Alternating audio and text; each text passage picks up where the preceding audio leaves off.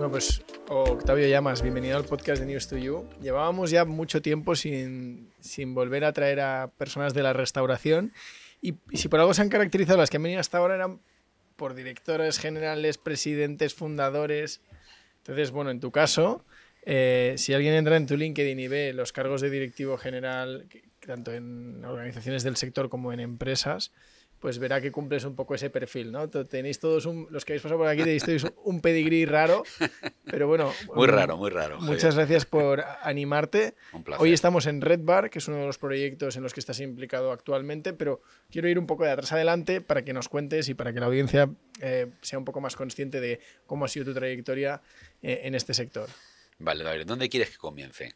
Porque si quieres ir hacia atrás, que hoy cuando estudiaba en ICADE, bueno, con 18 añitos. Está bien saber que sales de ICADE porque sí, mira, desde ahí ha sido... venga, vamos a empezar. Primero, yo soy murciano. Vale. ¿Vale? Eh, no me digas por qué, pero me pica la curiosidad en Murcia y digo, joder, yo quiero estudiar en esta universidad que tan famosa es, que es ICADE, porque a mí me molaba de ya de principio trabajar en empresas. ¿Vale? Lo cual, cuando tengo 18, me vengo a Madrid, ¿eh? a la aventura, obviamente ¿eh? como lo dice el provinciano que llega a la gran ciudad y obviamente se enamora de la gran ciudad. Eh, es verdad que estudio en ICADE, en Administración y Dirección de Empresas, como se llama hoy día, que antes antiguamente era Empresariales y Económicas. Y ahí ya me pongo, entro en mi primer trabajo, que fue en las oficinas centrales de Continente, ¿eh? el departamento de, de marketing y de compras. Ahí fueron cinco años de experiencia muy buena, la verdad es que yo creo que fue una gran escuela. Yo creo que todo el mundo, después de la universidad, que no dejan de ser conocimientos teóricos, y para que un poco tu cabeza se empiece a amueblar y se empiece a ordenar y le empieces a dotar de un determinado movimiento a la hora de, de, poder analizar y sintetizar las cosas, creo que es muy bueno los cuatro o cinco años siguientes que tengas, porque te van a marcar bastante en cómo ese amueblamiento que te han hecho teórico tenga ya un desarrollo práctico. Porque hay una cosa que es cierta, tú sales de la universidad, tú te crees que sabes la rehosti, perdón por la expresión, eh, ese tipo de palabras a lo mejor no es bueno que las use, pero oye, estamos en confianza, ¿no? Y tú necesitas un poco ponerlas en práctica. Y es muy bueno que tengas una escuela donde realmente creas que estás aprendiendo. Yo la verdad es que en ese sentido, los cinco años que estuve en Continente, para mí fue una escuela maravillosa, porque realmente aprendí. Porque fundamentalmente cuando tú comienzas en el mundo laboral y tienes que 22, 23 añitos, ¿Realmente tú crees que le das a la empresa lo que la empresa te está dando a ti? Me explico. La empresa te está dando un salario y espera de ti un rendimiento, pero tú eres un recién llegado, te falta todavía muchas tablas, mucho conocimiento, tú estás en, progresión. Ahí realmente lo que vas a hacer, sobre todo, hay que ser sincero, vas a aprender mucho más que entregar, ¿eh? pero porque es lógico. Otra cosa es tu capacidad de ser productivo y eficiente en ese periodo. Y yo reconozco que esos cinco años que estuve en, Continente fueron una escuela maravillosa. Ahora, ¿qué te ocurre después de esos cinco años? ¿Eh? Y es que, bueno, te entra ese, oye, quiero ganar más, me están pagando poco, empiezan los headhunters a, aparecer con, con comentarios, te, te, aparecen los anuncios de prensa. Entonces, todo ese tipo de cosas es cuando dices, oye, vamos un poco a investigar. Hmm. Y a partir de ahí, pues sale un proyecto muy divertido, ¿vale? Que es una, una GB que hacía un grupo, ¿Una, una, joint venture, ¿Vale? ¿eh? que hacía un grupo italiano de nombre Autogrill, que era el rey de las autopistas, de los canales de concesión y de los aeropuertos en Italia, y que lo va a hacer con Cepsa, otro gran monstruo español ¿eh? de estaciones de servicio. Pero es curioso porque en ese instante que yo estoy haciendo esas entrevistas con Cepsa, también, ¿eh? cosas de la vida, me entrevistan para Repsol en un proyecto muy similar. Y también me entrevistan para una cadena americana que también quiere aterrizar en España. llamaban, creo que eran unas estaciones que eran eh, Jet, ¿vale? Que, eh, bueno, también querían hacer lo mismo. Y dije, jolín, pues este tipo de puesto de trabajo tiene que ser cojonudo. Y la verdad es que el que más me gustó fue el de Cepsa y Autogrill. Sobre todo porque Autogrill, fíjate, tenía un dueño que se llamaba Benetton. Y claro, yo venía en marketing. Entonces, claro, tú oyes la palabra Benetton y dices, coño, esto tiene que molar, no me fastidies. ¿Eran los Benetton? Bueno, a decir, Benetton son los dueños de Autogrill.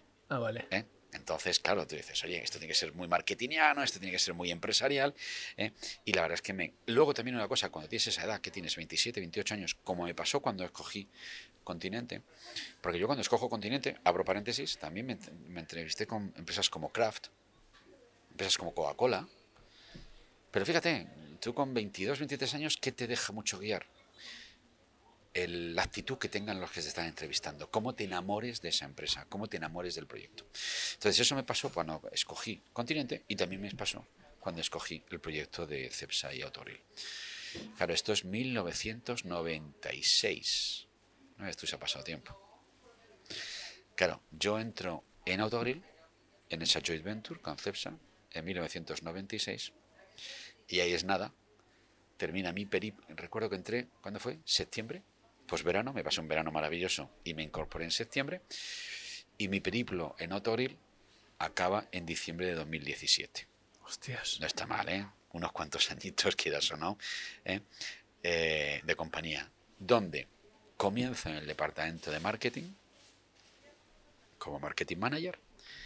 Y bueno, ¿cuáles son las distintas posiciones que voy ocupando en toda esa trayectoria de veintitantos años, Javier? Pues mira, entro en marketing, alcanzo finalmente la dirección de marketing. Luego, por un tema de gestión por categorías, típica consultora que reestructura la forma de trabajar, eh, me hago con la dirección de marketing y compras y food and beverage. ¿eh? Eso es durante muchos años. Luego se me suma toda la función de relaciones públicas, relaciones institucionales, etcétera.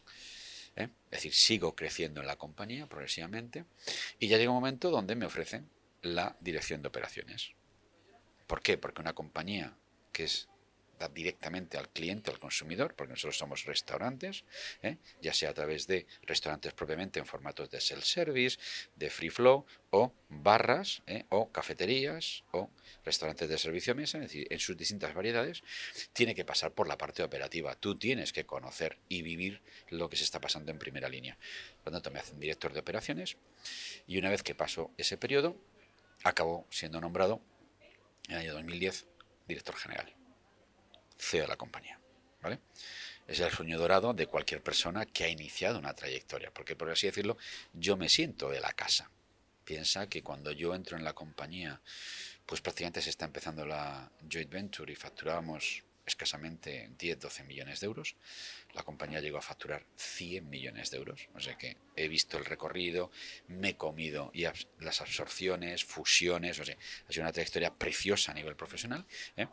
Y entonces en el año 2010-2011 es cuando alcanzo eh, la dirección general, soy el CEO de la compañía. Y un año posterior me nombran presidente también de la compañía, presidente ejecutivo. Es decir, hasta ese momento la compañía siempre tenía la parte del Consejo de Administración separada de, ¿vale? Pero conmigo es la primera vez que deciden unificar presidencia y dirección general, es decir, el CEO de la compañía, ¿vale? Y bueno, pues a eso lo llevo hasta mi salida de la compañía, que se produce en el año 2018, ¿eh? como consecuencia de que bueno, pues la estrategia de Autoril era abandonar el mercado español y por lo tanto eso no cuadraba con lo que con lo cuáles eran mis intereses. Pero bueno, que también a su vez, aparte de ser eh, presidente de la compañía, yo estaba encantado. Yo siempre he tenido una gran debilidad. Y es, yo de pequeñito quería ser dos cosas. Uno, político. Fíjate, un poco gilipollas, pero ¿por qué? Porque mi padre lo fue. Mi padre fue uno de los eh, fundadores de la UCD, ¿vale? Eh, sobre todo de Murcia. Mi padre fue consejero de Economía, Hacienda, etcétera, etcétera, en la comunidad de Murcia. He visto muchos personajes de estos famosos que han pasado por mi casa eh, de aquella época y entonces pues le cogí un amor a la política brutal. Entonces me encantaba la política. Entonces de pequeño yo quería ser político. ¿ok? Y lo otro que quería ser era, atención, presentador de televisión que eran otras cosas que me encantaban. Veías la tele, veías esos presentadores y decía, coño, esto me mola. Eh, obviamente, si te das cuenta, tiene un poco que ver con, con esa parte política. ¿no?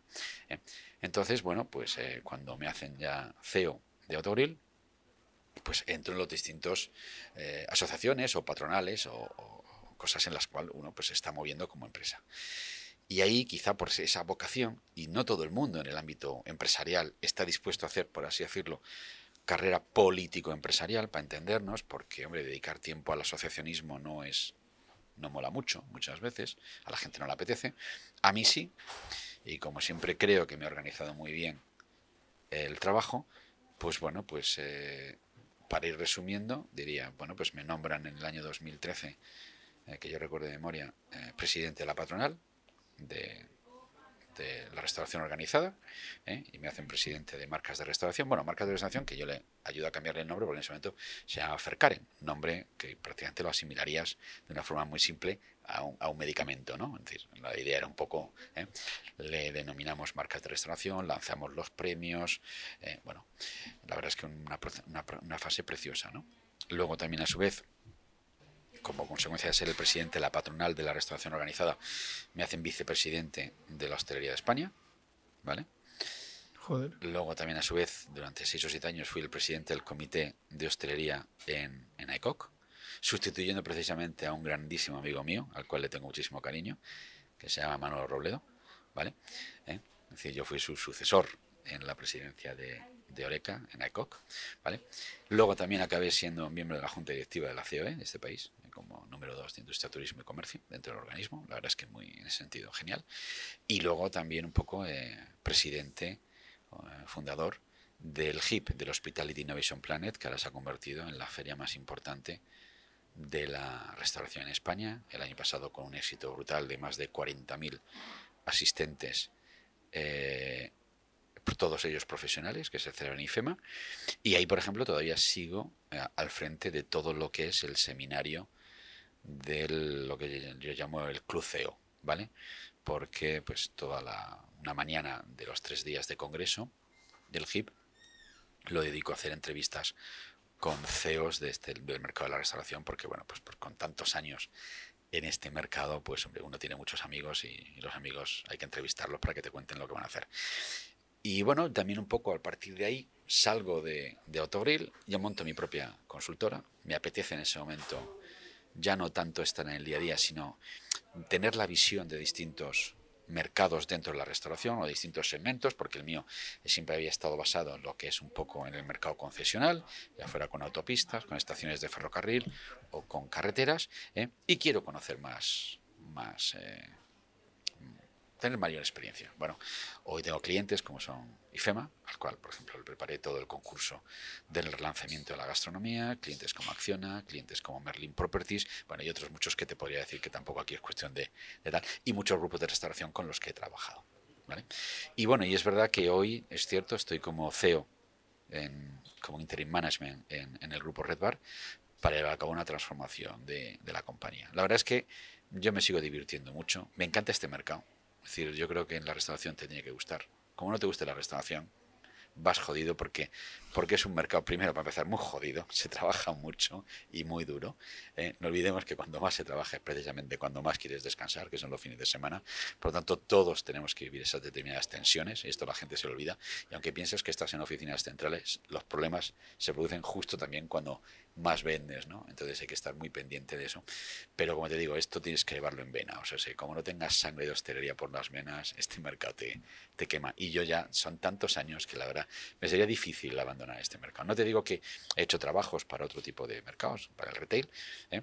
porque también he colaborado mucho con, con, compañías de food service para ayudarles a, hacer mejor approach al mercado, pero yo realmente donde me siento a gusto es en, en el mundo de la, de la hostelería.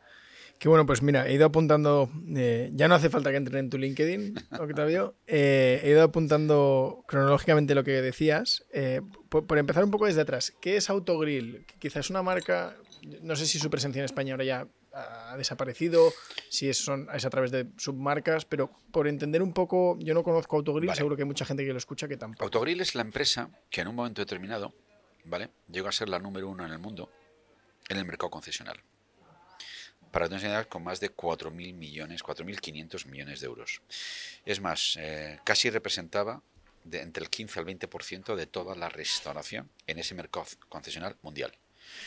Para que lo pongas en su justa medida, el número 2 del mundo y el número 3 del mundo son los grupos Arias, ¿vale? De Lior, aunque ahora es Arias, y SSP. Y la facturación del segundo y el tercero, que eran ellos dos, llegaba al número 1, que era Autogrill.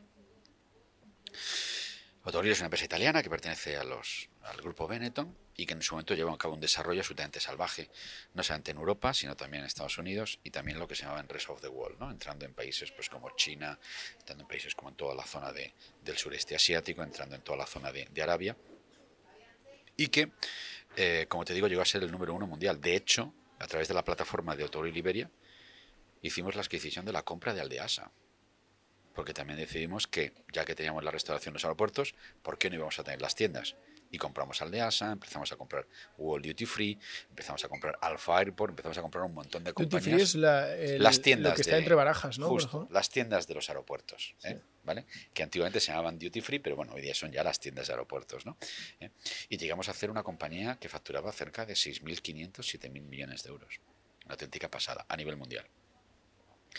Lo que pasa es que por determinados movimientos estratégicos de las compañías, eh, en mi caso fue uno de los primeros países donde ellos decidieron eh, desinvertir, fundamentalmente porque facturamos unos 70 millones. Piensa que 70 millones por una empresa de 4.500 millones éramos como un peanut. ¿vale? Y piensan que hay que invertir en otros países del mundo, sobre todo porque España no era rentable. Cuando digo no era rentable, no es que nosotros no fuéramos rentable. Yo llegué a obtener el mejor porcentual de vida de Europa. Lo que ocurre que los cánones en este país que había que pagar a las empresas concesionarias como eran pues eh, Avertis en el caso de las autopistas, AENA, y Adif en el caso de las estaciones y AENA en el caso de los aeropuertos, pues para ser sincero eran los de mayor tasa de esfuerzo de toda Europa. Eh, estamos hablando de pagos de 28, 29, 30%. Es más, yo recuerdo en mi último proceso, en el año 2013, el aeropuerto de Madrid batió récords con alrededor del 35-36% de la tasa de esfuerzo. Esto es lo que quiere decir para que todo el mundo no se entienda, es que si yo vendo un producto a un euro, quítale el IVA, ¿vale? O vamos a hacerlo fácil, vendo un euro sin IVA, aunque luego le pongamos que eso vale para el cliente 1,10, precisamente en los aeropuertos no son baratos los productos, pero hay que entender que de ese euro, 36% de ese euro, 36 céntimos, van para el concesionario. O sea, tú las puedes llegar a pagar a ENA 8 o 9 millones de euros al año. He podido pagarle auténticas millonadas. Sí. Auténticas millonadas. ¿eh? Mi compañía y todo el resto. Entonces, eh, empieza una determinada desinversión. ¿eh? Obviamente yo en esa desinversión, pues obviamente yo no quiero estar. Y entonces se empieza la desinversión conmigo, ¿no? Y luego ya esta Autogrill en España coge y lo compra el Grupo Arias. De hecho, recientemente Autogrill se ha fusionado con otro gran monstruo del mundo de los aeropuertos y de las estaciones, que es Dufry, que es el gran líder mundial de todas las tiendas de aeropuertos. De hecho, nosotros, World Duty Free, que fue la suma de la absorción de haber comprado Aldeasa, World Duty Free, que era una marca británica de las tiendas, más Alpha Airport, se lo acabamos vendiendo a Dufry. ¿eh? Y de hecho ahora se han fusionado Dufry y Autogrill haciendo un grupo mundial. Mira, has mencionado varias veces áreas. No hemos conseguido que vengan al podcast.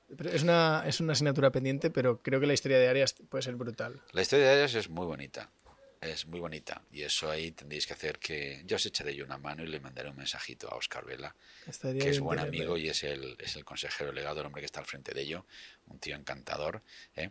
pero posiblemente tienen tantas cosas en la cabeza y han sufrido tanto con todo lo que fue eh, la pandemia que ahora se están un poco, yo creo que recuperando. te, lo agradezco, ¿eh? Sería, sería chulo contar con Arias. También has mencionado, ha salido varias veces los Benetton. Fíjate, yo la historia de los Benetton, eh, yo no sabía el hasta dónde llegan los tentáculos de la familia. El otro día me enteré que a través de Mundis estaban en una participación con ACS, que a su vez, o sea, con, con Avertis, que a su vez está con ACS. Correcto. No sabía, eh, de hecho me decían, el, el, puente que se cayó en Florencia mm. era de una filial de construcción, también de, de, los Benetton, que eso es lo que ahora se llama Mundis, pero de hecho, hoy creo que, no, me acuerdo por qué, pero hoy por algún motivo los Benetton son noticia. He leído en prensa por la mañana algo de, los Benetton. Pero me parece, algo, habrán hecho. Me parece increíble. creo que era algo de Avertis, no, estoy seguro. Sí, ¿eh? bueno, ellos con Avertis, eh, tú ten en cuenta. Eh, Benetton, yo te puedo decir lo que yo sé, ¿vale? Porque yo he trabajado en Autogrill. ¿eh? Eso va a ser muy difícil que los traigas. No, no va a estar por la labor. Pero ellos son una familia que, por lo menos a mí lo que siempre me han demostrado es una gran inteligencia empresarial. ¿Vale? Entonces nosotros, mejor dicho, nosotros, Benetton, tuvo una alianza muchos años, muchos años en Italia, con una empresa eh, española que está ubicada a sus oficinas centrales en Galicia, ¿vale? Y que responden al nombre de Inditex, ¿vale? Hicimos una joint venture con ellos en Italia para abrir Zaras, etcétera, en el país. Yo creo que ahí Benetton se dio cuenta que realmente se aliaba en ese momento con un competidor que le iba a ganar. Y muchas veces la gran inteligencia empresarial que tienes que tener es cuando sabes que puede llegar alguien que te vaya a superar. Hay que pensar que yo creo que en su momento Benetton rompió el mercado totalmente. Creo que fue el primero que trajo muchísimas colecciones cuando antes estábamos acostumbrados a eh, dos grandes colecciones que luego eran las famosas cuatro, cada una de ellas con, con las distintas estaciones. Y Benetton rompe trayendo muchas más colecciones, ¿eh? con mayor rotación de producto y rompe también con el tema de los colores y por supuesto con una comunicación que no hace falta decirla, absolutamente disruptiva, eh, absolutamente polémica en muchas ocasiones, muy impropio de aquellos años, porque ahora es muy fácil verlo, pero esto, la época de Oliverio Toscani con, con eh, Benetton al frente, como propia imagen, Luciano, esto, esto fue altamente potente. ¿Qué hace entonces Benetton? Diversifica tiene un negocio muy rentable y sabe que posiblemente van a llegar competidores que le van a superar. Vuelvo a decir que mismo hay que poner y ver dónde está Zara y dónde estaba en aquel momento cuando hicieron la joint venture. ¿eh? Entonces, Benetton, que tiene en ese momento unos buenos elementos de caja, diversifica. Y diversifica muchísimos negocios. De hecho, uno de los primeros negocios que entra es Autogrill. Y gracias a la entrada de Autogrill, no solamente eh, compra Autogrill, sino en ese momento se da cuenta lo interesante que son las infraestructuras y compra Autostrade. ¿Qué es Autostrade? La empresa que gestiona todas las autopistas de Italia. Es decir, el Avertis a lo grande en mm. Italia. Y a través de Autostrades con lo que compra Avertis con ACS en su momento. ¿Vale? Y a partir de ahí muchísimos negocios más en los que se meten. Cosa que yo no los conozco bien porque obviamente no era, no era mi entramado y, y no. Pero en ese sentido son inteligentes. Ellos diversifican sabiendo que tú tienes que saber en tu ciclo de vida de producto o de empresa, donde posiblemente estás en el modo donde vas a ir hacia una caída porque los competidores te van a superar. Y a lo mejor es mejor que tú abandones determinados mercados o consolides determinados mercados de una forma mucho más sectorial o de una forma mucho más de nicho ¿eh? y te dediques a otros que pueden tener un gran crecimiento. Y en ese sentido son brillantes. Eh, absolutamente. A mí me, me fascina sobre todo desconozco la facturación que haya tenido Benetton en su momento ni, o la que pueda tener ahora, pero el otro día que me explicaba esto de cuál es su relación con España a través de ACS, decían que Avertis eh, factura unos 5.000 millones de euros al año, más o menos, y que eh, limpio le, quedaba a ACS unos 400. Sí, decían que era una de las principales fuentes de liquidez de, de ACS, y que al final en el sector de las infraestructuras son márgenes muy, muy bajos. Mira, para que te hagas una idea. Y era interesante esto. El grupo Autogrill, que era de los Benetton, a partir de un determinado año, que no recuerdo cuál, facturaba mucho más que el textil. Facturamos mucho más que el textil. Con eso te lo digo todo. ¿eh? Entonces ellos tenían una compañía que es la madre del cordero, que es Edizione Holding, ¿ok? ¿Eh? y en las cuales eh, a partir de ahí tienen todos sus negocios diversificados. Lo que pasa que, bueno, ellos sí que es cierto que el poder en su momento estaba en, manos de los cuatro hermanos. Cada uno de ellos era responsable de una determinada área de negocio y yo creo que en ese sentido creo que es una empresa muy buena en cuanto a que lo tenían muy bien, muy bien repartido las funciones por lo difícil que es la gestión de una empresa familiar, esto no lo olvidemos. Lo que pasa es que en los últimos cinco años tuvieron malas noticias porque dos de los hermanos que yo sepa murieron el que era la gran cabeza mente pensante, que era sobre todo del que nosotros dependíamos, que era Gilberto, que era un poco el estratega financiero de la familia. Porque Luciano es más reconocido por toda la parte de por toda la parte de, del marketing, pero piensa una cosa, todo el mundo sabe que los Benetton son eh, los la tercer los tercer hermanos más ricos de Argentina. La Patagonia es prácticamente territorio de ellos. ¿eh? Y allí tienen, bueno, ovejas, caballos, es decir, pues no tenía ni idea. porque tienen un control también de la propia materia prima, del propio desarrollo de su producto. Pero ya te digo que yo el textil no lo domino, porque yo ahí no, ahí no entré. Aunque también es cierto que, jolín, como marketingano cuando era joven me hubiera encantado, que me han dicho, vente a la división Benetton, pero bueno, ahí me tocó la división de restauración y yo estaba ahí encantado también. ¿eh? Ahora que viene verano buscaré una biografía de los Benetton a ver si hay algo chulo, porque ya te digo, ha sido casualidad de que hace unos días alguien me cuenta esto, justo los veo en noticias, ahora tú justo comentas que también que Autogrill era uno de sus proyectos. O sea, me, me, hace una familia de la que no tenía, igual que ahora últimamente se habla mucho de Arnault, de la sucesión, de qué pasará con Louis Vuitton. Fíjate, los Benetton no los tenían en el radar y me parece... Acuérdate cuando les dio por ser estar en la Fórmula 1. Pues no tengo ni idea. Bueno, eh, los dos primeros años donde Michael Schumacher es campeón del mundo es con la escudería Benetton. Oh, Invento del, del italiano este amigo de Fernando Alonso que trabajaba con ellos. Viatore. Viatore ah. ¿eh? Y se lanzan ven una oportunidad, no me digas por qué, pero lo ven, lanzan el, equipo y, triunfan y arrasan. Y era Gilberto, ¿no? El estratega. El financiero sí. Debió decir. Pero el marketingano era, era, era, era, Luciano. Llegó Gilberto y dijo, esto es un pozo sin fondo, vamos a, otros negocios. Hombre, a ver, obviamente, eh, pero yo creo que el golpe que tuvieron en, términos de imagen eh, debe ser salvaje todos bien sabemos que la Fórmula 1 barata no es, eso es obvio. Total. Y luego te vas a ECOC. ¿Y ¿Cómo es tu, tu nombramiento en ECOC? ¿Cómo es tu, tu contacto con ECOC? Es súper conocida en el sector. A ver, con ECOC lo que yo lo que llego es, primero, eh, como autogrill, entro en el, en, el, en el comité de hostelería, ¿vale? Que está formado aproximadamente por 20 compañías, generalmente 6 o 7 operadores, otros tantos fabricantes, distribuidores, etc. Y ahí, después de unos años de ser miembro del, del comité, pues me nombran presidente. Y durante seis, en ese momento, el presidente anterior era Manuel Robledo, como se decía, que es buen amigo nuestro y yo creo que también vuestro. ¿eh? y me nombran presidente. Entonces ahí un poco lo que haces es estar buscando sinergias que mejoren el, el, sector. Trabajar de forma conjunta los operadores junto con los fabricantes, junto con los distribuidores, para mejorar la cadena de valor a través de todo lo que se puede hacer en desarrollo de compras, en desarrollo de ventas, desarrollo de gestión. Y a ECOC, obviamente, como eh, vía hoja de ruta, canal para poder hacerlo. La verdad es que fue una experiencia muy, muy gratificante para mí, porque primero te permite ver muchas visiones, no solamente la tuya, entiendes también la visión que pueden tener los distribuidores del sector, así como lo de los fabricantes. Y ellos también te entienden mucho mejor. Y no solamente se circunscribe a una mesa de negociación donde al final, déjame esto más barato y esto lo quiero más caro, eh, nada de un palé, esto va por cajas, etcétera, etcétera, etcétera. Un, punto que me parece interesante es tu paso, que más o menos coincide en el tiempo, ¿no? Con el tema de la COE. Sí, eso es porque, como soy presidente de marcas de restauración, ¿vale?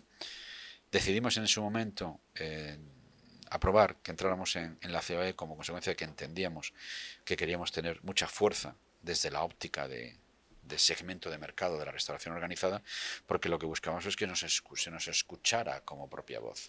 ¿eh?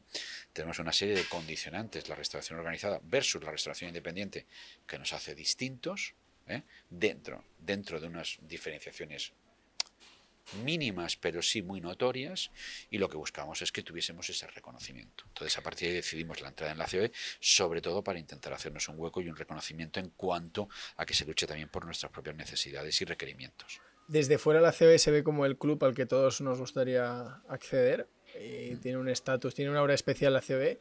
Eh, ¿Por dentro mejora? ¿Decepciona? ¿Cómo es tu paso? Tú que lo has podido ver. Eh, es, es lo que tienes en la mente. Es realmente el punto que te sirve para poder llegar a negociar realmente con las instituciones de una forma clara y también con los sindicatos.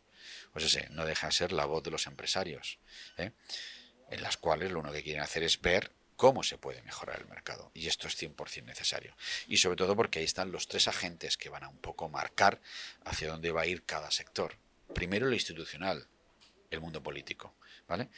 Segundo, propiamente nosotros mismos como empresarios. Y tercero, el orden de sindicatos. Entonces yo creo que eso es fundamental, que cada segmento, cada sector de, este país luche porque ese protagonismo se reconozca, se entienda y por lo tanto se trabaje por mejorar. Todo al final siempre está pasando con una cosa, Javier, que es que mejore el sector. Nosotros, el gran problema que yo creo que tiene, la, en mi opinión, la, la restauración en este país, fíjate, creo que está muy poco reconocida no se le da el justo valor que se merece. Es decir, hay que pensar que somos el 7,5% del PIB de España, que es más de millón y medio de personas que dependen de este sector. Que cuánto el turismo depende de la restauración, teniendo en cuenta que sabe que el turismo total es un once y pico, donde se nos mete nuestro siete y medio. Es decir, de todo ese segmento, ¿vale? Somos más del 60%. Y luego, ¿cuándo importante es cuando los turistas vienen a España? Lo que cada año ha ido subiendo más en este país, que es el reconocimiento por la gastronomía. Pero atención, en esto hay que ser sinceros, el reconocimiento por toda la gastronomía española. Porque ahí tiene cabida el tres estrellas Michelin al restaurante de playa Chiringuito, que hay en cualquiera de las costas de este país. Y a todos hay que reconocerles su mérito. Por ejemplo, yo una cosa que nunca me ha gustado es, uno, creo que desde las autoridades nunca se ha cuidado como se tenía que reconocer a la hostelería. De hecho, cómo se maltrató a la hostelería durante la pandemia fue terrible. Y un ejemplo tonto que nunca yo entenderé. Yo entiendo que me cierres, venga, lo puedo entender, ¿vale? Pero que no me dejes hacer takeaway. ¿Por qué? yo sí puedo ir a un supermercado a comprar, pero no puedo ir a un restaurante bajo una ventanilla a comprar. Tiene que ser obligatoriamente delivery. ¿Cuánto hacía eso que hiciese un mal daño? Ah. Luego, ¿qué ayudas hemos tenido? ¿Qué, qué, qué, todo lo contrario, castigo. Castigo y castigo. Lo que ocurre que este es un sector que tiene una capacidad de recuperación eh, y de resiliencia increíble, pero a veces no valoramos en su justa medida lo que supuso. De hecho, esto supuso como que unos 60.000 establecimientos cerrados en este país. Lo que pasa que, eh, bueno, se cerraron más, lo que pasa que también se abrieron. Porque lo que sí que también se produjo con la llegada o la vuelta a la normalidad es que las grandes cadenas empezaron a abrir en posiblemente muchos establecimientos que mucha restauración independiente cayó. Pero cuando tú te ves el entramado de la restauración de este país, el, más del 70% son pequeños establecimientos. Y de ese 70%, el 70% son empresarios autónomos que trabajan duramente para sacar un negocio. ¿Eh? Y que sus sistemas de pago son los que son. Y sus formatos de, cobro son los que son. Y por lo tanto viven casi al día con una cadencia de rotación de 7-10 días, que como se la hagas compleja, el establecimiento se viene abajo. ¿eh? Y donde cada día más, no olvidemos, la presencia de turistas en este país da refuerzo a que la hostelería tenga mayor fuerza, porque como digo, es una de las cosas que hoy día más se reconoce. Ya no es solamente el sol y playa, sino que también es cómo en este país se come, con la calidad con la que se come y ojo, con los precios a los que se come, porque posiblemente somos uno de los países más baratos del mundo para comer. De Europa te puedo decir que los más baratos con diferencia. Esa es otra área para entrar, porque claro, luego también nos quejamos de si la gente cobra mucho o no. Pero los precios que se pagan, hay que reconocer que es difícil poder pagar mucho. Hablabas del reconocimiento de la gastronomía. Eh, esto es una idea que salió en un podcast que hicimos el otro día con, con Tim Lewis, que es una agencia que, lleva la marca, entre otras, de, Five Guys y, y, varias, varias empresas del sector. Decíamos, mueren, mueren muchos bares y abren solo restaurantes. ¿Cómo, cómo ves esta transición? Que la taberna, decían, la taberna en peligro de extinción, era un poco el titular. Sí, a ver, yo muchas veces, eh, ya dije hace unos años, que cada vez que muere un abuelo es un cliente que pierde un bar. ¿Por qué? Porque se están mezclando muchos. piensa que estamos en un periodo donde, si no me equivoco, estamos conviviendo a la vez cinco y seis cortes generacionales. Obviamente, eh, cada día nuestro, nuestra posibilidades de vivir muchos años es, elevada, estamos hablando de 83, 84 años, eh, y convivimos muchísimas generaciones absolutamente pensamientos distintos. Bien. El bar tradicional, como le conocemos, primero ya te lo he dicho, es un, generalmente es un negocio de autónomos, es un negocio familiar, es un negocio que lucha diariamente por... ¿eh? Si no le haces la vida fácil, si se lo pones complejo, obviamente va a tener problemas de subsistencia, ¿vale? Pero luego también a su vez ¿eh? Va a tener problemas como consecuencia de que muchos establecimientos tradicionales, la gente joven los abandona. De hecho, se acuden, acuden por un fenómeno vintage, pero generalmente no van. Esto es lo mismo que la televisión. ¿La gente joven ve la televisión? No. ¿La gente joven va a bares? No. Van a otro tipo de establecimientos, pero no los bares tradicionalmente como los conocemos. De ahí viene que esa restauración independiente pueda desaparecer en un momento determinado.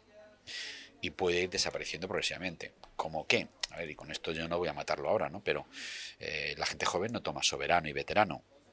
Y en cambio estos eran productos que tomaban mucho los nuestros abuelos porque hay una evolución en los propios productos y en la restauración la, propia conceptualización va cambiando progresivamente. Y luego no olvidemos que la fuerza que te puede dar el que pertenezcas a un grupo, ya sea de 5, 7, 10 establecimientos, te permite tener mayores posibilidades de supervivencia. Y luego también a su vez muchas cadenas han creado bares modernos donde posiblemente muchas generaciones de consumidores se sienten más a gusto que yendo a ese típico bar tradicional donde está lleno los suelos de servilletas, donde todo está tirado y donde a lo mejor la sensación de salubridad no sea la más adecuada. ¿eh? Ves al tío cogiendo el producto, cobrándote a la vez, tocando. Esas cosas al final la gente poco a poco las va valorando. Entonces, eh, creo que sí que hay en este caso progresivamente un cambio, piensa que ya la restauración organizada, ¿vale? O la restauración comercial ya está cercana al 40% del peso de la restauración en este país y lo lógico es que siga subiendo como está en el resto de los países, que están en el 60, 70 y hasta 80%. La que España, como lo conocemos, es un país de bares. ¿Y seguirá siendo un país de bares? Eh, sí. ¿Pero que esos bares cada día pertenecerán a grupos de restauración? Por definición. Este, y aún así, estamos hablando de un mercado altísimamente atomizado. ¿eh? Claro, bueno, por aquí ha pasado Charlie Saiz, hablábamos mucho de que ahora quizá el bar o la taberna de, Madrid que, mejor encaja con lo que se busca ahora es, el modelo castizo, algo así, ¿no? Eh, ese tipo de, bar sofisticado que tú decías, que es intenta recuperar un concepto de tapeo de raciones, pero con una estética y una propuesta muy distinta. Pero, pero luego también hay, que, además los cito porque han pasado por el podcast, Em, tuvimos, tenemos el ejemplo de la Cruz Blanca, que, también es un modelo de eh, taberna franquiciada, o Casadani, que esta es, esta de Manuel.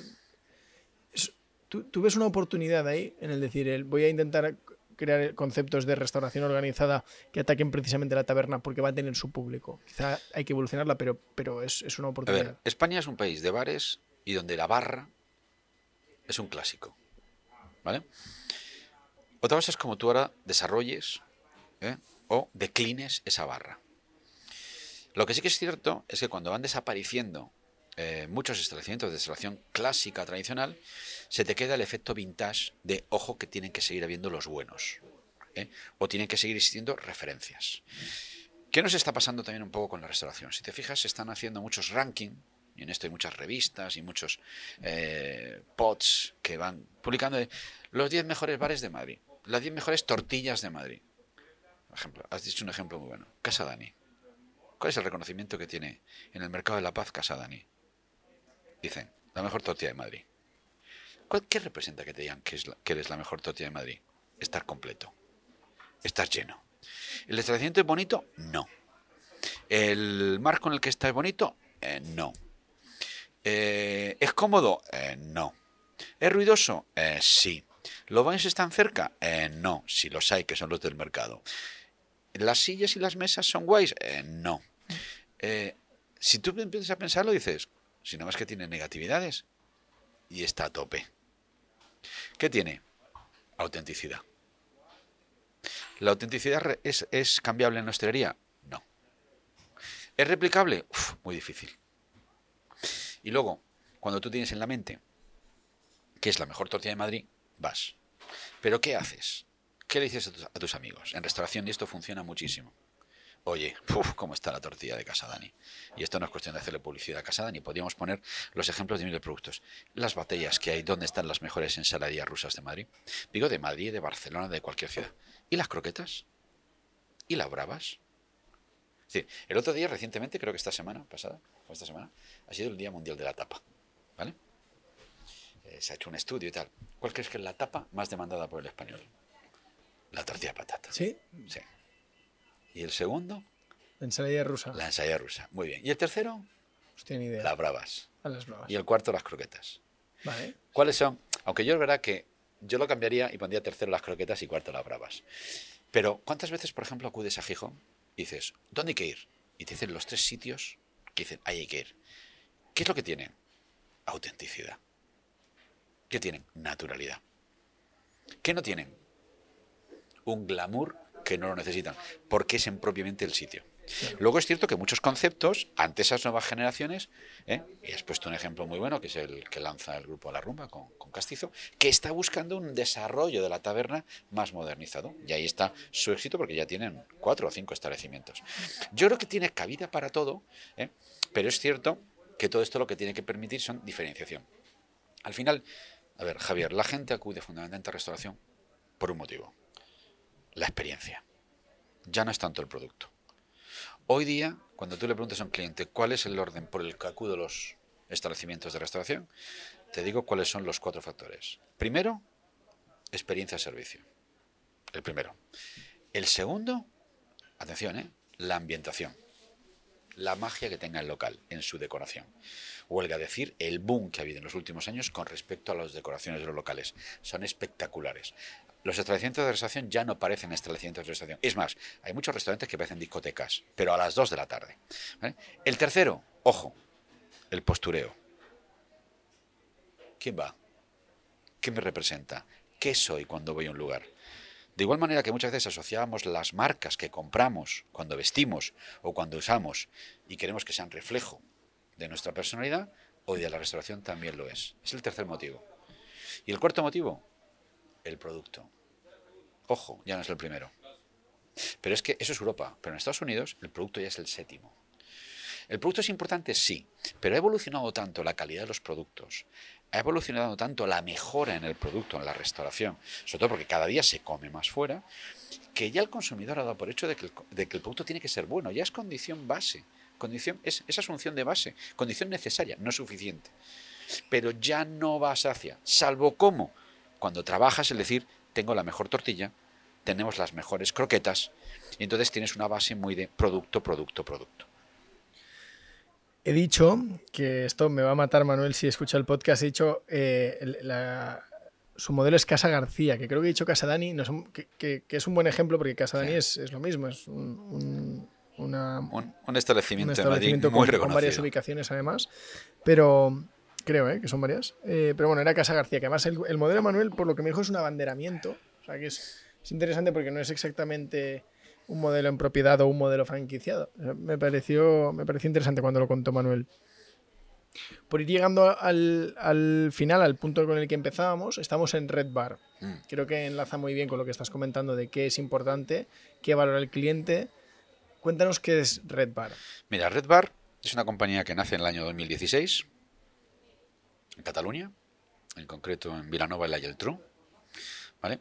Y nace con una filosofía. Bueno, primero tiene hoy día cuatro establecimientos propios en Vilanova y Geltrú, en Sabadell, en Sitges y en Madrid. Y un quinto, que es la primera experiencia piloto que, se ha desarrollado como franquicia.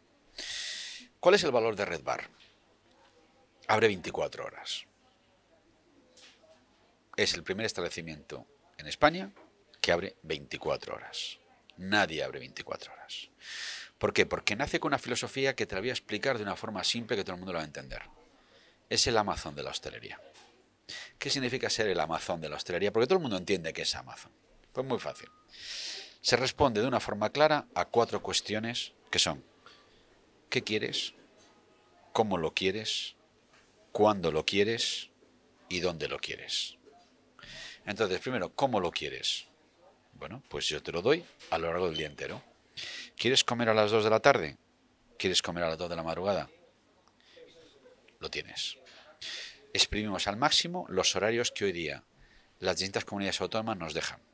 Pero para que tengas una idea, y fíjate lo que es importante ser bueno en comunicación. ¿Tú quién crees que tiene entre la comunidad de Cataluña y la comunidad de Madrid, quién crees que tiene los horarios más flexibles para la hostelería? Diría que Madrid. Bien, dirías que Madrid. ¿Por qué? Porque Madrid ha hecho muy buena comunicación alrededor de cómo ha protegido la, hostelería. ¿Vale? ¿Correcto? Pues te digo, no. Eso no es así. Todo lo contrario. Madrid es la más restrictiva de este país. La más restrictiva de este país. Porque hace que los establecimientos de restauración estén cerrados seis horas. Les da exactamente igual. Cataluña, en cambio, son solo tres horas y en seis meses al año por periodo estival, dos horas y media. ¿Esto qué quiere decir?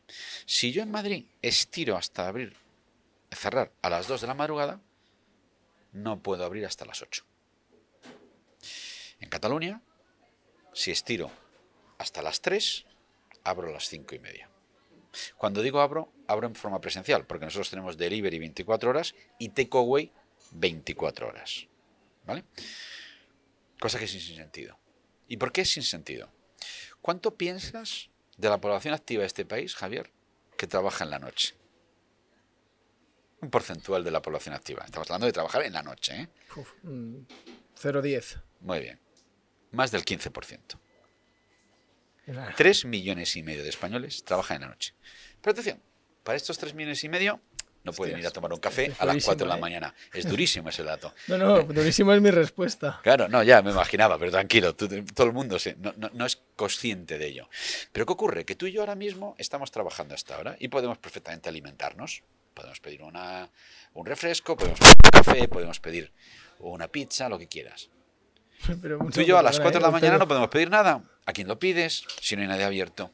Nos olvidamos de todas las personas que trabajan en la noche y parece que ellos no tienen esos derechos ni esas ventajas. Pero, pero trabajar en la noche, exactamente porque estoy pensando, un 15% es una barbaridad. Bueno, claro. ¿Trabajar por la noche quiere decir que tenga algún horario que implique nocturnidad? Obviamente. Trabajar en la noche son personas que empiezan su jornada de trabajo a las 10 de la noche. Ah, vale. O sea, que un hospital es trabajar en la noche. Claro, obviamente. Vale, vale. Yo estaba pensando en el ocio nocturno digo, hostias. No, no, no. El ocio nocturno, aquí el ocio nocturno no tiene absolutamente nada que ver. Eso es, eso es la diversión nocturna de la gente, que es distinto. Vale, vale. ¿Eh? Pero, por ejemplo, un camarero que trabaja en una discoteca. Mira, cosas incoherentes.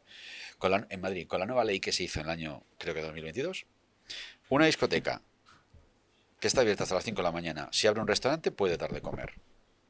Pero yo no puedo dar de comer a las 5 de la mañana porque tengo que estar cerrado. Y, pero vosotros sí que sois un, local de restauración. Es decir, ¿no os compensa a nivel legal ser otra entidad? No, no, no, podéis. No, no, nosotros queremos ser, o Red Bar quiere ser un establecimiento de restauración. Que como te he dicho, uno, esté abierto 24 horas y puede dar servicio a sus clientes 24 horas. Dos, ¿qué quieres comer? Yo te doy 12 cocinas del mundo. Tengo pizza, tengo burgers, tengo pasta, tengo burritos, tengo tacos, tengo ceviches, tengo baos, tengo Frankfurt, tengo bocatas, es decir, tengo tartas. No, de haberlo sabido, poníamos algo para que la gente pueda ambientar, pero bueno, haremos luego un 400, 400 referencias. ¿Por qué? Porque lo que queremos es una cosa que hasta ahora vamos, queremos ser un genérico cuando se ha buscado durante muchos años la especialización. Hay muchos locales a los cuales tú acudes porque nada más que son especialistas en pizza, especialistas en burgers. Y si yo no quiero burger, y tú sí. Aquí cuando vienen cuatro o cinco personas o dos, tú coges una ensalada, yo cojo un burger, Alfonso coge una pizza, dos felices. Porque tenemos la diversidad de poder escoger. ¿Eh? Luego también obviamente queremos que el servicio sea feliz. Oye, en presencial te lo llevo a casa o bien te lo llevas. Pero por ejemplo, nosotros todas las mesas, si te das cuenta, tienes cables y enchufes por todos lados. ¿Para qué? Porque allí también estamos encantados de que la gente convierta esto en su hogar, en su segunda vivienda. Vengan aquí a tomarse un café mientras estudian. Vengan aquí y a tomarse y coman mientras trabajan, mientras no sé cuánto. Si tú te pasas por muchas mesas en determinadas horas, está lleno de estudiantes, está lleno de gente que está trabajando. Tenemos clientes diarios de esa manera. Porque lo que buscamos es que la gente aquí se sienta a gusto. ¿Conoces a IHOP? Sí. Siempre he echado de menos que hubiera una IHOP en España. Nosotros somos esa IHOP, si quieres, eh, trasladado al mercado norteamericano. De hecho, mira, eh, la gente dice, bueno, pero ¿cuánto facturáis? Nosotros estamos en 1,8 millones de euros por establecimiento. ¿Y esto cuánto es? Bueno, si piensas que el, líder español de las ventas es McDonald's con 2,1 y luego a continuación eh, Burger King está en 1.5, 1.6, pues mira dónde estamos nosotros. ¿Por qué? Porque tenemos el hecho de que podamos abrir expandir al máximo eh, las horas de apertura, eh, nos hace que tengamos un éxito en ventas importante. Porque la gente empieza, somos muy de boca a oído. Por eso estamos luchando muy mucho, con, sobre todo en este caso con la Comunidad de Madrid, para que el nuevo gobierno de Ayuso, en esta nueva legislatura que arranca, eh, tengamos esta ley de las 24 horas, que también sería, no por nosotros, eh, esto lo hacemos por el bien de, primero, la ciudadanía, eh, dos, la economía, y tres, muy sencillo, porque nosotros, por ejemplo, en este establecimiento que alargamos al máximo las horas, tenemos 37 empleados. Si no tuviéramos esta manifestación que tenemos de expandir las máximas horas posibles, quizás seríamos simplemente 27, 28 empleados. 10 empleados son gracias a generas empleo. Tú no sabes la cantidad de clientes que nos vienen de los teatros de la Gran Vía a cenar aquí porque no hay nada abierto. Pero actores de los eh, musicales, si quieres empezar a firmar autógrafos por la noche, vente, porque los tienes aquí. Los del Rey León están todos los días. No te ven dónde cenar, porque todo está cerrado. Y Octavio, ¿cuál es el principal motivo por el que esto es así? O sea, cuando la gente, cuando vas a, pedir explicaciones, ¿qué te dicen? ¿Qué miedo hay en, las 24 horas? No, muy fácil. Mm, esto es como todo. A ver, los políticos tienen muchas cosas en la mente. Muchísimas cosas en la mente. No pueden estar con todo, porque piensa que un político tiene miles de cosas. Yo en, este, en esta parte les asonero. Lo que yo sí creo es que tienen que estar bien asesorados y luego tienen que escuchar a los, a los sectores tienen que escuchar al mundo empresarial.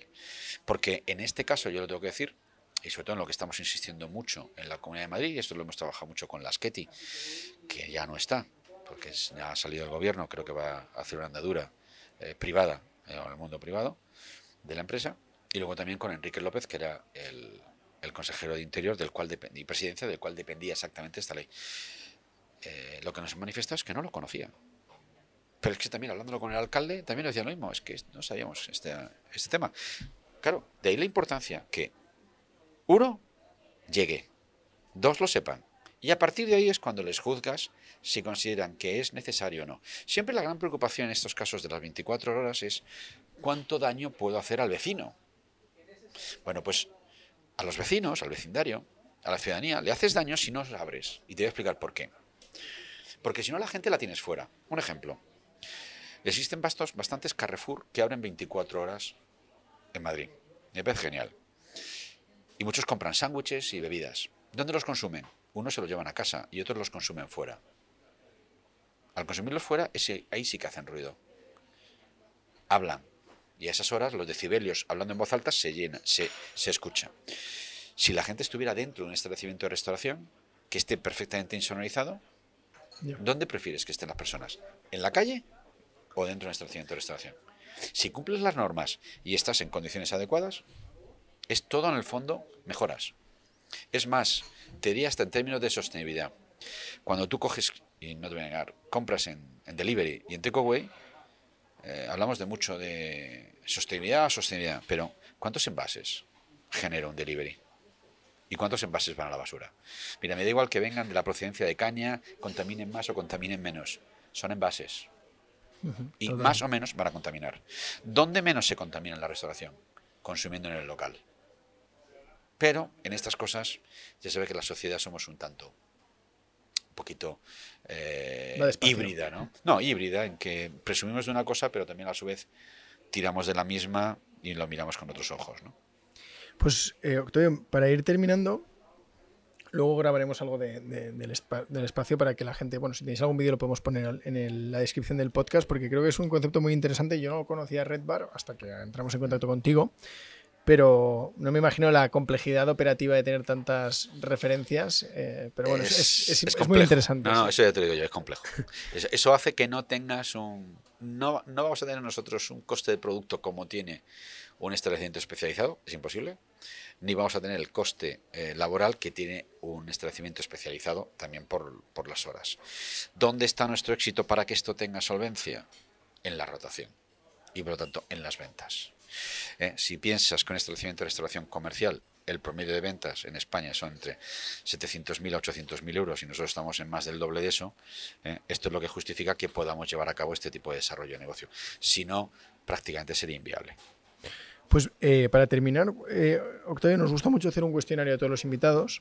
Venga, a ver. Son cinco preguntas rápidas y, la primera es un libro. Jolín, aquí esto me pillas. Puedes decir varios. Un libro, puedo decir varios. Mira, que me hayan sorprendido. Los pilares de la tierra. Vale. Fue la real. Vamos, me, absorbía y me quedaba. Memorias de una geisha, también me pareció un libro impresionante. Y de los últimos que he leído, Sapiens. Que también me parece una pasada. Y luego también me gusta mucho este, lo que no recuerdo el nombre, que es un tipo muy bueno, porque de management he leído auténticamente es bueno. Yo era muy de. Ahí se me olvidan, la edad se me hace. Pero este, el de Pedersen, últimamente es muy bueno. Y, jolín, es que ahora no me acuerdo de escritores. Pero bueno, esos son los primeros que me han venido a la mente. Es que esto me lo tenías que has dicho al principio, me logra. me pillas fuera. Bueno, pero, pero, has dicho varios, ¿eh? Hay gente que no te creas que se atasca más con la primera. claro, lógico. Una aplicación que te guste mucho. Una aplicación que me guste mucho. Una app, dices. Sí. ¿Por cómo me gustan o por cómo las uso? Puedes decir lo que quieras. No tiene por qué ser la que más usas, pero vale, una pues que te, mira, te voy a decir unas que yo creo que, por ejemplo, para los que estamos en el mundo del single vienen muy bien, que es todas las, todas las apps del dating. Vale. Esto ha permitido que hoy puedas conocer gente que no se te ocurriría pensar que le vas a conocer. Y puedes a- alcanzar a conocer a personas que ni se te ocurriría que las vas a llegar a conocer.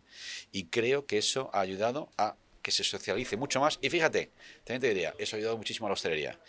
¿Sabes cuántas cervecitas, cafecitos y cenas se producen como consecuencia de que la gente se conoce en dating y quedan? ¿Dónde van? No van a una biblioteca, van a un establecimiento de restauración. Entonces, esas me parece muy bien que han hecho un gran, una, gran labor social como hacen muchas.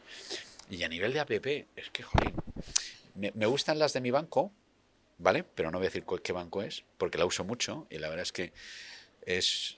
Me gustan cuando las apps, es que no se me ocurre ninguna, pero sí que te diría cuando las veo súper intuitivas. Eh, no me hagas que me gaste glucosa. Hazme que sea fácil, que llegue a las cosas fáciles. Entonces, eh, las distingo rápidamente porque, mira, para mí un clic para mí es un 25% de menos de ganas de seguir en la app. Como me pongas complicado eh, tanto clic, abandono. Eso también te lo digo. En aplicaciones para ligar, BlaBlaCar, ¿no? Por ejemplo, también la meteríamos. Eh, bueno, es una. el- la de los coches para... Sí. Por ejemplo, puede ser. Un- una canción que recomiendes. Happy, de Pharrell Williams. Me parece que da un buen rollo que te cagas. Esta que te voy a hacer me interesa especialmente. A ver. ¿Algún restaurante que Eso recomiendes? no vale. ¿Algún restaurante? Jo, hay que dar... Mira, primero te diría, yo soy un amante de los arroces. ¿Vale? Amo los arroces. Allí donde hagan un buen arroz, ¿eh? te digo que... Ahora, mira, restaurantes que me gusten. Pero te decir restaurantes por cómo me- que me gustan por cómo me cuidan, ¿vale? Porque yo valoro mucho el servicio. Me encanta ir a los restaurantes en Madrid y Urrechu, pero porque conozco a Íñigo, se acuerda de sus clientes, su gente se acuerda de sus clientes y te tratan como si estuvieras en casa. Y no hay nada mejor que tú te sientas como en casa cuando comes en un restaurante. A mí cuando llega, hay un restaurante en Menorca, que no recuerdo ni el nombre, que el tío te rompe y cuando empieza de la mar al plato y te saca los productitos, que viene el chavalito con la red pequeñita, con unos cuantos eh, pescaditos y te los muestran, ¿qué quieres que te diga? Eso es un restaurante. Porque eso es lo que quieres vivir. Se mezcla producto, se mezcla servicio. A mí donde me des cariño, ¿vale? Eh, me siento muy bien tratado. Luego están otro tipo de restaurantes, los restaurantes show, que son shows, pero son restaurantes. Y eso es la historia. Yo allí donde tú me des cariño, donde me reconozcas, o mira, yo hay un bar en una urbanización donde yo vivía que después del tercer día, directamente cuando el camarero me veía entrar, ya me estaba poniendo mi cortado descafeinado que yo tomo. El bar era lo más cutre que había. Pero tú sabes el hecho de que de pronto sepan lo que tú vas a consumir, esto ya te lo dice todo. Y a veces acudo a sitios donde tengo, y me cono y yo no sé si me conocen o no, creo que me conocen, porque tengo que repetir lo que quiero después de que me han visto 17 veces. Ese es un mal restaurante. Ahí es donde está la diferencia en lo que realmente se llama servicio, porque todos buscamos que nos reconozcan. No hay nada más bonito que al igual que es que te digan por tu nombre, también que reconozcan tus necesidades. Es que no quiero decir más, que ya me he mojado con los de Urrechu. Pues para terminar, lo último que has comprado en Amazon. Lo último que he comprado en Amazon creo que fue algo para mi hijo que me pidió una chaqueta de chef, que está estudiando cocina. Oye, papá, que necesito una chaqueta, no sé cuándo es de Ah, qué bueno. Ala. Y entonces, ¿qué ocurre? Que ya eh, Amazon se ha convertido... eh, yo he sido siempre mucho del corte inglés. Quizá porque mis padres me llevaban mucho al corte inglés, porque obviamente por la edad son clientes del corte inglés. Hoy día es que ya es un poco coñazo ir a los establecimientos a comprar. ¿eh? Y luego lo, también recuerdo que tenía una fiesta de disfraces y lo primero que pensé es ¿dónde lo compro? El disfraz. En Amazon. Y tiras a Amazon. Pero lo que me ha sorprendido es que dije, joder, un disfraz de años 70 y te aparecen 17 opciones distintas. Qué maravilla. Qué gran producto. Sin duda. Ha sido un placer, Octavio, Igualmente, Javier, la Muchas verdad es que lo disfrutado por- mucho contigo. por ¿eh? animarte y acogernos Nada. aquí en Red Bar, que, que lo comentábamos antes de empezar el podcast, nos gusta mucho el espacio y recomendamos a la gente que venga. Siempre que vengan va a estar abierto, o sea, que, que vengan cuando quieran. Efectivamente, que vengan cuando quieran porque efectivamente se lo van a encontrar abierto. ¿eh? Vale, pues nada, un placer estar con vosotros, súper ameno.